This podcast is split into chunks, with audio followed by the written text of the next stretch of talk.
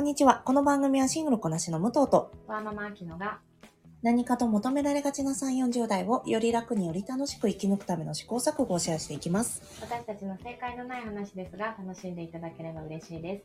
毎朝6時に配信をしています。あ、ごめんなさい。本日は えっとセルフコーチングの回になります。はい。えー今月は心地の良い空間を作るというテーマを掲げて、えー自分のいる空間を見直す月にしております。はい。はい。で、今週のメッセージは最後ですね。今月最後のメッセージになりますが、えー心がゆ心が豊かになる習慣を日常に取り入れようというテーマになります。はい。では、武藤からいかがですか？私は圧倒的にもうこれ一つ絶対それっていうのが映画館に行くことです。うーん、そうだね。もう本当にね、あの、映画館にいる間って、なんかいろんな別のこと考えてたりもするんだけど、やっぱりその映画に集中してるし、この私が普段起きてる間は映画館以外では絶対できないデジタルデトックスができてるので、うーん。ね、いいですね。あとサウナに行ってる時はデジタルデトックスできてますね。あ、サウナに行ってるんだ。知らなかった。そうなの、サウナね、週1、2ぐらいで、私の、ちょっと私の家の近くのサウナの話してもいいですか？ああ、聞きたい。プールがあるんです。えー？サウナに。そんこれはな大都会に、そうなの。まあ、本当に小さいプールなんだけど、えっ、と、幅2メートル、長さ、まあ、どれぐらいかな、4メートルぐらいの、本当に小さなプールがあって、うん。サウナやって、えー水風呂入って、で、プールの脇でちょっと寝っ転がるわけ。で、おうおう外気浴やって、その後プールでぷかぷか浮かぶっていうのをやるの。えー、すごくいいね。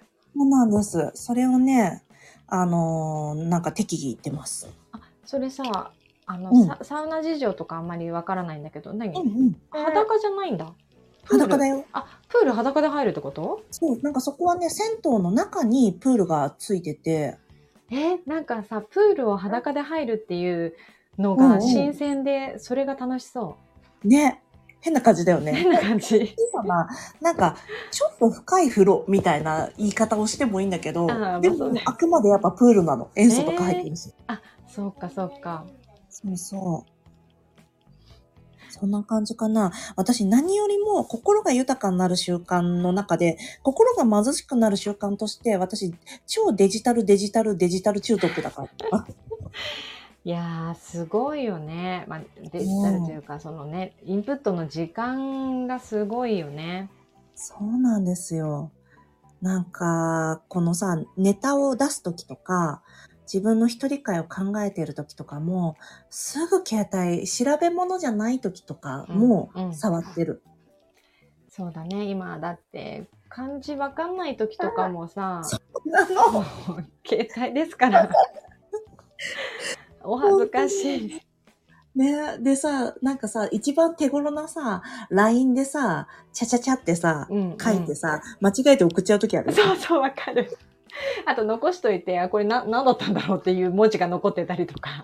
そうそう。私はあと、あクレジットカードの一番最初の数字を打つと、クレジットカードの番号が出るようになってて、あー、すごいね。で、覚えてないんだけど、自分で。うん。で、それを、あのーまあ、なんだろう、友達の、なんだっけ、LINE でやってて、友達にそれ送っちゃった時ある。それは危険。そう、ね、これさ、カードの番号でしょって言われて、怖い、怖い。恥ずかしかった。気をつけないとね、それはね。本当ですよね。はい、そんなところでしょうか。あとは、うんうんなんか、アロマ系とか、白湯を飲むとか、うん運動をするとか、そういう、よ、良いとされてることはね、あにはできない。その後に言うのはなんですが、私はもうね、白湯を飲むっていうので朝が始まりますね。いや、本当にさ、豊かな人ですよ、いやいやあなたは。これはでもね、ウォーターサーバーがあるからできることだけど、本当に白湯好きはさ、ちゃんと鉄鍋で沸かしてとかあるんでしょうが。ですよ。南部鉄器でさ、入れるんでしょ？そう鉄分を取るんでしょ？で、そこまではね、あの、私できないので、ただ単に、あの、温かい水を飲むっていうね、うんことをして、あとは、えープラスアルファしたいのは、なんかもうちょっと朝時間の充実をさせたいなと思っていて、ここから寒くなるっていうのに？でもやっぱ下の子が生まれてからさ、あの、うんうん夜間授業がまだあるので、朝時間がね、ずっと取れてないんだよね。やっぱギリギリまで寝たくて。そうだよ。大変だよ。そうそう。だから、ね、でもそれでもやっぱ朝って、まあ、なんかすっきりするし、う。ん一人のね、時間っていう感じの確保がやっぱ取れやすいから、ねえ、そうだよね。そう、そこかなって、ね、あの、なんか、手帳と向き合う時間をうん習慣化したいなと思いますが、どうかなっていうところだけどね。うん。ねえ、そうだね。今も、そっか、じゃあ今はちょっとジャーナリングは一時お休み。あの、その毎朝やってたっていうのができないから、じあの、空き時間、娘が寝てる時とか、あ、そうだよねね。あ、でもあれなのねね。継続してるね。あ毎日じゃなくなっちゃったけどね。ねなねちなみにさ、全然話、違う話してもいい？あはい。あきちゃんさ、その状況でさ、いつ一人会のネタ考えてるの？えあきちゃんさ、クオリティ下がんなくてすごいなっていつも思ってるの。私クオリティばらつきすごいからさ。え全然そんなことないよ。今、うん社会にも出てないさ、うん。がっつり育児中の私。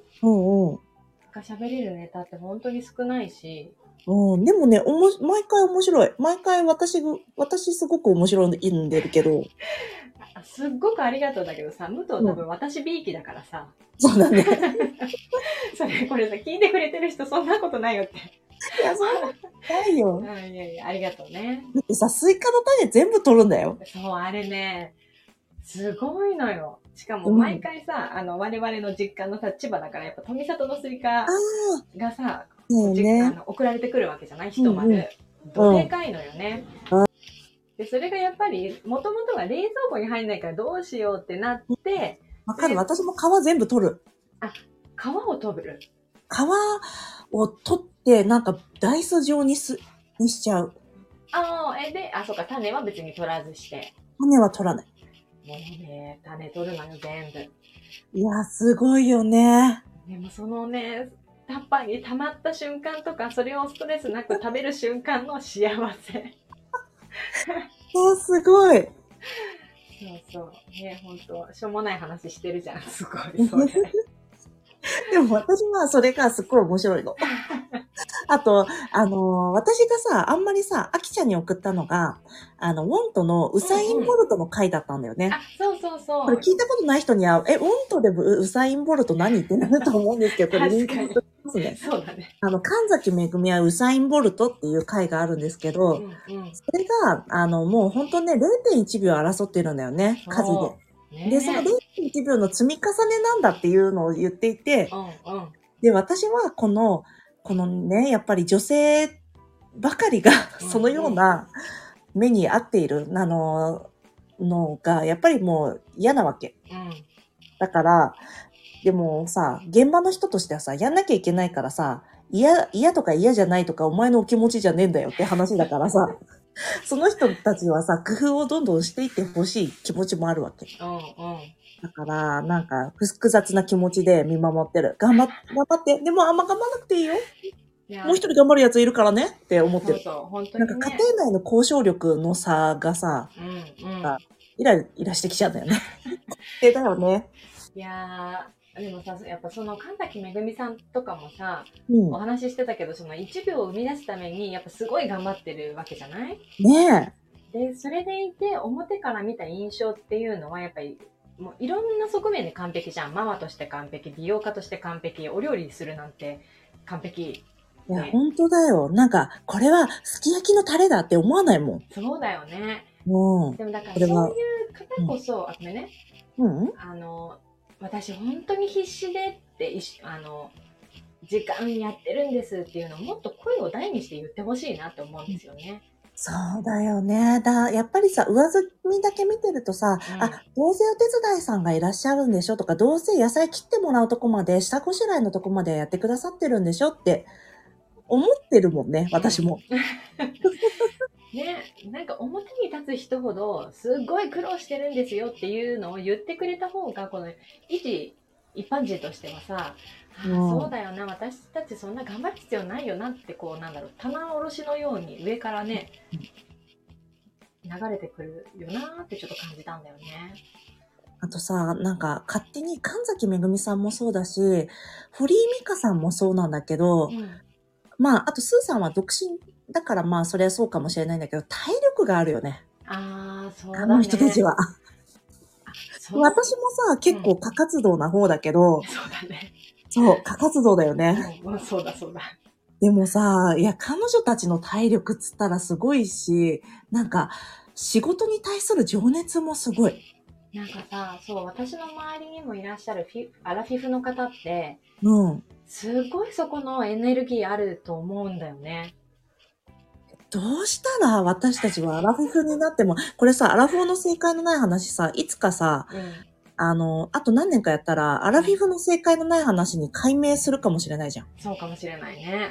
ね、そしたその時に私たちはどうやって体力を維持できてるか。もっとエネルギッシュに話してる可能性あるかもしれないしね。だね、私、やっぱ定期的に登山行って、あとやっぱジム再開させようかな。タクトレはできないの、私は。ああ、そうね。もうできる人はできるのよ。うん、うん、そうだね。でも私にはできないの。ちょっと強制力がないとなかなかね。そうなんですよね。全然ね、心が豊かになる習慣の話はできなかったけど、体力をつける習慣はね、つけたいなって今思いました。その発見がありましたね、じゃ思いましたね。じゃあ、こんなところでしょうか。あ。はい。今日も聞いていただきありがとうございます。